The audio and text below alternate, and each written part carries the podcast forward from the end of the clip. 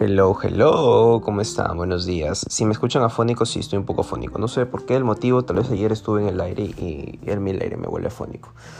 Como si fuera cantante. No sé, tengo la voz sensible. Bueno. Ay, qué bueno despertarse, ¿verdad?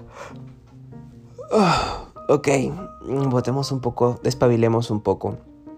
Miren, quería hablar la segunda parte, eh, no lo tomes personal. Creo que esta parte es bastante importante, bastante interesante, porque creo que no solo lo vamos a ver como un truquito mental del lenguaje para podernos ayudar en no tomarlo personal, sino también vamos a, a ver las cosas como realmente son. Eh, a mis 25 años, y verdad que yo he descubierto tantas cosas en esta vida y muchas eh, con mucha desilusión pero luego me di cuenta que bueno es parte del proceso de la vida es parte de, querer aprender más sobre cómo nos relacionamos con otras personas y sobre, sobre todo cómo ser menos tóxico no lo que llamamos ahora la toxicidad en realidad viene porque nosotros tenemos el ego muy grande y queremos eh, tener posesión sobre las cosas. Y es ahí donde entra la segunda parte de eh, no lo tomes personal, ¿no? Otra de las eh, palabritas que debemos evitar a la hora de utilizar este tipo de, de mm, pronombres personales y posesivos es mío, mm, mía, mi, ¿no? La parte de mío, mi es, perdón, mía, mi, ah, Dios, es que recién estoy despertando, mío, mía, mi. Eh, porque nosotros usualmente cuando presentamos algo, cuando tenemos algo, cuando compramos algo, decimos mi. Y ese es el principal problema. No es tuyo, así lo hayas comprado, así lo hayas pagado, así haya una firma de contrato. Nunca fue tuyo, ¿me entiendes? Quiero que, quiero que te captes eso en la cabeza. Más allá de los compromisos y las formalidades. Eh, ese no es tu cuarto, o sea, no es mi cuarto, es el cuarto, es un cuarto. Entonces, tal vez por ahí te, demos las cosas, veamos las cosas de otra manera, porque si lo aplicamos en el resto de las posesiones que tenemos, tomamos distancia de estas, de estas cosas y lo dejamos de ver como personal. Me robaron mi carro. Uy, qué pena, te robaron tu carro, mi carro. Me robaron un carro, ¿no?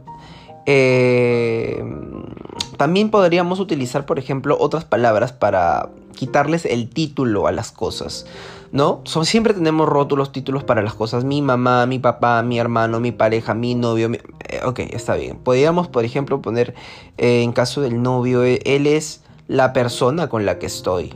Y sí, suena un poco crudo, pero es que es la verdad. Él es la persona con la que está. Todos nosotros nos relacionamos eh, y, me van y, no, van a, no me van a dejar ustedes mentir.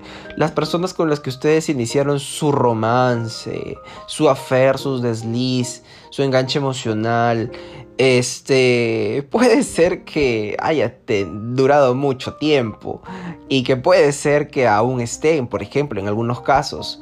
Pero muchos tienen, y por no decir la mayoría, tienen ex. Y con los ex también hemos pensado que iba a ser excelente la situación y que iba a durar toda la vida. Y la verdad es que no funciona de esa manera. Quiero que ustedes entiendan eso, por favor, ahora para evitar sufrimientos innecesarios. No quiero verlos llorar. Y de esta manera vamos a tomar distancia. ¿Con qué? Bueno, con la, con la forma o ver, con la adaptación, ¿no? Adaptarnos a quitarle el rótulo a las personas. De verdad es que no es no, es una persona con la que compartes un momento, de una parte de tu vida y esa persona al igual, de esa manera, sí, suena antirromántico, suena eso, pero solamente suena así para que podamos verlo luego como es, ¿no? No quita que se amen, se quieran y todo esto, sí. Finalmente somos vehículos, ¿no? O sea, somos el vehículo que estamos, somos el vehículo con el cual nosotros llevamos a esa persona hacia otro sitio y esa persona nos lleva hacia otro sitio. ¿Está bien? Eh, porque somos vehículos finalmente. Somos vehículos, o sea, desde, desde nuestra madre, ¿no? Nuestra madre también fue un vehículo para traernos al mundo. Literalmente fue un vehículo, ¿no? Y tampoco le pertenecemos a nuestros padres, de nada por el estilo, ¿no? Ellos tienen su vida y tú la tuya. Y tienes que entender eso, que así como funciona en las relaciones, eh, bueno, este tipo de cosas se llama en las relaciones... Mm, no son, no es originales, sino eh, nucleares. Esa es la palabra. En las relaciones nucleares, como el papá, la mamá, o sea, familiares, ¿no? Núcleo familiar. Así, así como funciona con eso, también funciona en las relaciones interpersonales, incluyendo amigos y parejas. Entonces tienes que entender que tarde o temprano esas personas van a salir de tu vida. ¿Me entiendes? Tarde o temprano van a salir de tu vida porque eso solamente eh, tenemos que verlo como un vehículo o como una parte de la vida de la otra persona con la que vamos a compartir. Eh, quítale los títulos, porque eso, eso es, es, en vez de decir, este es todo mi dinero, este es todo el dinero, ¿no? Y de pronto mm, vas a comenzar a ver las cosas mejor. Te juro que sí, vas a comenzar a ver las cosas mejor. Nadie es de nada, ni nadie, ni nada es de nadie o de nada. Entonces, partiendo por ahí, eh, no te pertenece, no es tu novio, no es mi novio, de mi propiedad, porque esta, este pequeño, ah, este, esta pequeña palabra posesiva de mío, mía, mí, pues hace que tú quieras, por ejemplo, este es mi cuarto, entonces este es mi cuarto, nadie tiene por qué entrar, le voy a poner, tú te creas como una barrera y lo cuidas, tratas de procurar ese espacio y tratas de vigilar que no lo desarreglen y tratas de, o sea, te das cuenta, es porque es de tu posesión, este es mi novio y lo ves como si fuera de tu propiedad. Y no, no es de tu propiedad, nadie es de nada, ya te he dicho, ni de nadie. Por, porque, porque no es funciona la vida de esa manera. Tardo o temprano vas a terminar, eh, si es que utilizas mucho el mío, mía, mi y el resto de pronombres del otro, del otro video, este, te vas a dar cuenta que, este, pues, pues no, no funciona de esa manera mm, las cosas. Te vas a estrellar y vas a desilusionarte y vas a estar, este, no sé, sufriendo de más. Eso es lo que evitamos en este mundo. Tratar de evitar sufrir en vano, porque no tiene nada de producente.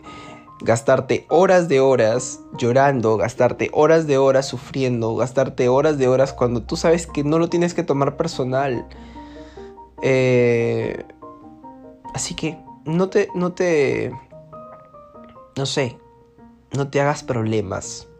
No te hagas problemas. No sufras de más. Eso es lo importante en la vida. Y para no sufrir de más, no lo tomes personal. Este es un pequeño despertar, un pequeño espacio, espero te haya servido un momento para reflexionar y yo te dejo hasta el podcast del día de mañana. Gracias por estar conmigo en esta transmisión. Bueno, no sé si transmisión en este episodio de la temporada 4 de Despierta conmigo.